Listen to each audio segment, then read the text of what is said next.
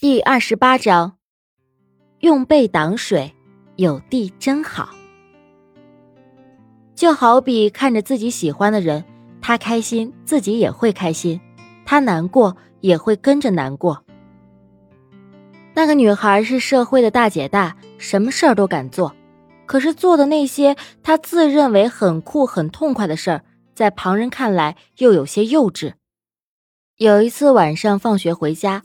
温以玲一个人走路，刚走到路口，那个女生居然拿了一桶水，骑着摩托车泼向了温以玲，还丢下一句“贱女孩，活该”，于是就跑掉了。但温以玲的身上并没有湿，她缓过神的时候，发现温以东在她面前挡住了。因为这桶水，他感冒了好几天，天天用这件事来跟温以玲撒娇，给她买好吃的。虽说因为这件事儿，他榨干了温以玲所有的私房钱，但那个时候他就知道，温以东长大了，逐渐产生了要保护姐姐、保护亲人的意识。当时温以东就很气愤，竟然有人敢如此对待他的姐姐。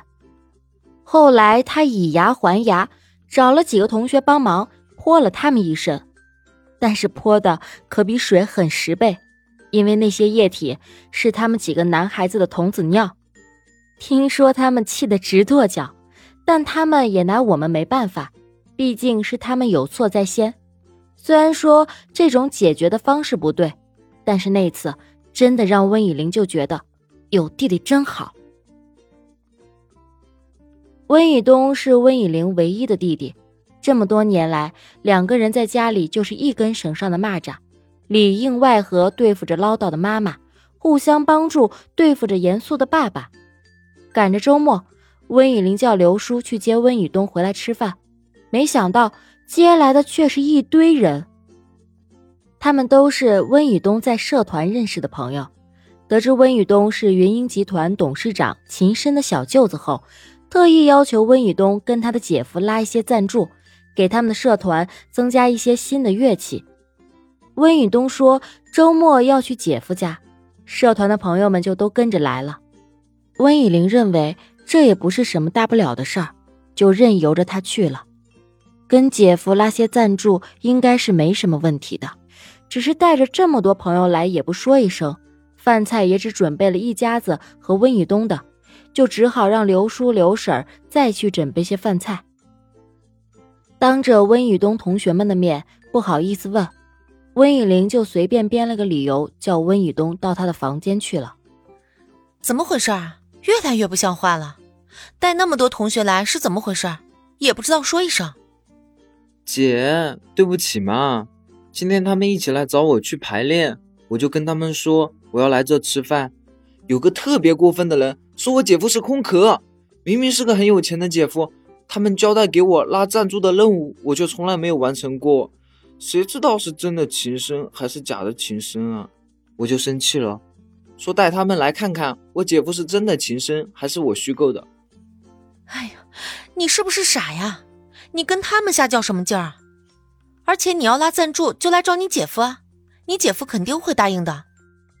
我才不要呢！万一因为这事他们秦家说我们姐弟俩只是图他们家钱，看不起你怎么办？笨蛋！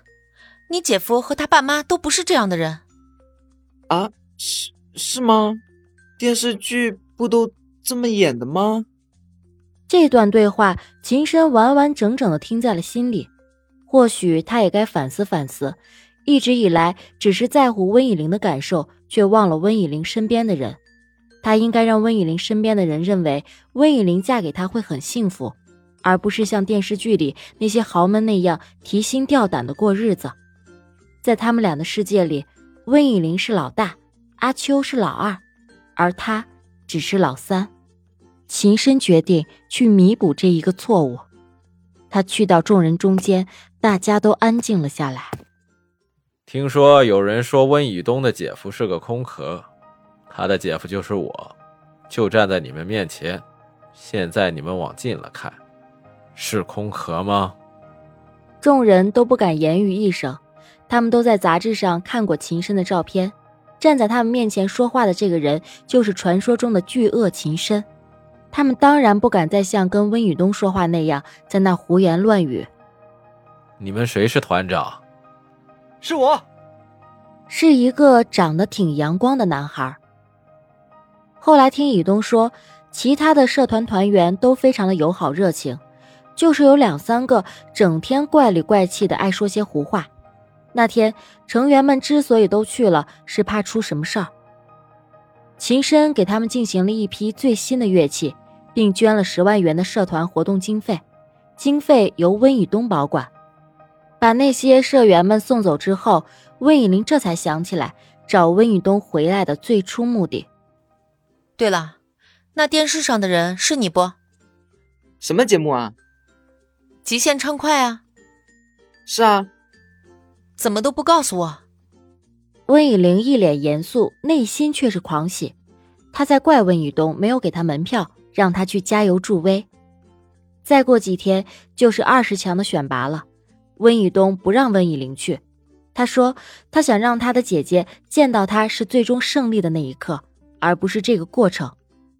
这个过程太过于残酷，不适合爱自己的人看到。秦深找了当红歌手倪虹来给温以东做一些辅导，也教授了他一些参赛的经验。倪虹是选秀出道，对于这种赛事再清楚不过了。他也是位著名的钢琴家。曾经因为寻找最初的声音，秦深找过他，可是即使再悦耳动听，仍旧寻不到那种声音，不太熟悉，却又足够认真，不能畅谈，所以总是时断时续，在断断续续的夹缝，还有小季对自己琴艺不自信的嘲笑。霓虹因为弹得太好，所以恰恰不是秦深想要找的，不过两人倒是成为了朋友。我想，每一个看到秦深最柔软的样子、痛苦的神情、颓废的躯壳之后，再遇到那个让他柔软的女孩时，应该都会说：“你就是那个让秦深如此情深的女孩。”怪不得秦深一直对你念念不忘，原来是个漂亮的姑娘啊！秦深夫妇留了霓虹在家里吃饭。因为要赶飞机去子市，匆匆撂下了饭碗就离开了。温以东今晚住在白金别墅，温以玲给他挑了一间房，在秦浅房的隔壁，又给他换了被单。长姐如母，既然父母不在，姐姐就得如此。刘婶忙了一天也累了，这些简单的活，温以玲也舍不得叫刘婶干。说起来，刘叔刘婶夫妇也是对可怜的老人。他们有一个儿子，几年前在一个雨夜带着情妇从一场酒宴回来，没想到车子出了故障，他们的儿子用身体挡住了情妇面前冲到墙上的冲击力，最终因为这场车祸去世。自秦父接手公司以来，刘叔就一直跟着秦家。后来刘婶下了岗，秦母看他可怜，就叫他来家里帮忙。如今他们的儿子不在了。自然应该是由秦深为二老养老送终。秦深是他们带大的，秦父母工作忙，平时都是刘婶带着秦深，也算是半个妈了。更何况他们的儿子还为了救秦父而死。这么多年，秦深一直在向二老提供给他们买房子的事儿，但都被拒绝了。本来想给他们买座房子颐养天年，家里的事再找人做就行，可是二老就是不放心。凡事都要亲力亲为，直到有一天，刘婶问：“阿深啊，你老是想着让我们出去住，是不是嫌我们人老了不中用了，给你碍事儿了？”从此以后，秦深就再也不敢提及此事，只怕二老又会误会他的意思。他只是想让他们过得更好，但却不知道一座房子里就有两个老人，没有承欢膝下。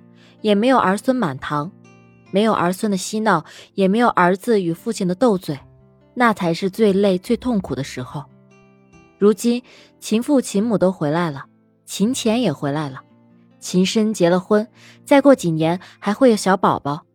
看着这个别墅里的人越来越多，刘婶别提有多高兴了。她最喜欢热闹，喜欢有生气的房子，她不喜欢冰冰凉凉的。所以，给他们买房子的事儿是不能再提。现在正是他们高兴的时候，若是不想他们太累，就只有悄悄的吩咐其他年轻的保姆或是自己做了。秦浅一天都没有回家，一家人也不知道他去了哪儿。凌晨两点过后，他才到家，迷迷糊糊的就进了温以东的房间，可能是太累了，竟就倒在床上睡着了。温宇东也没有发现。第二天醒来时，温宇东发现旁边躺着个女孩，眉清目秀，却非大家闺秀。他一时不知道该怎么办。想想在这栋别墅里，可能只有姐姐常提起的秦浅会出现在三楼。可这是姐姐的小姑子，怎敢得罪？还没有想好应对之策，秦浅竟然醒了过来。温以东只好假睡。秦浅醒来，看到一张男孩的脸与自己贴得很近，皮肤白皙，鼻梁很高，很像大嫂温以玲。他应该就是大嫂的弟弟温以东。水嫩的小嘴就像颗刚熟的樱桃，真想上去亲一口。没有什么事儿是秦浅不敢做的，他竟无法控制的亲上了一口。温以东竟也乖乖的等着被亲，这可是他的初吻，就这样被一个没说过一句话的女孩给夺走了。温以东睁开了眼睛，秦浅也被吓得转头就跑。温以东跑过去拦住了他，并把他逼到了墙角。夺走了我的初吻，还想跑？肇事逃逸啊！秦浅的脸红得像刚落下了太阳的山边。我又不是故意的。既然抢了我的初吻，那我就抢你做我的女人。那那这是你的初吻吗？秦浅越来越害怕，闭着眼睛点点头。虽说爱四处游历，但秦浅也还只是个大二的学生，每天亲吻着那些罕见的生物还来不及，哪来得及去亲吻男孩啊？那那你就当我的女朋友吧，给彼此负责。啊！秦浅都有些耳道堵塞了，心跳加速。不敢。温以东挑衅地说：“传说中的激将法，当就当，怕你啊！”一段一见钟情的爱情，在这个吻中开始萌芽。他俩并没有告诉温以玲这件事儿，可能是两位自己都觉得太过于仓促，哥哥姐姐会接受不了。阿秋的身体越来越好，喜欢在那个被限制的模拟大海里游来游去。温以玲每天都会去给他唱支歌，说说话。他把手放在玻璃上，阿秋就会过来亲他。甚至有时竟能看到他在流眼泪，这并不科学。但是温以玲相信他亲眼所见。阿秋看他的眼神，就像是孩子在看着久别重逢的母亲。每次阿秋发出哀嚎时，温以玲的心都会揪着痛。作为一名生物学家，他也实在无法解释这种现象。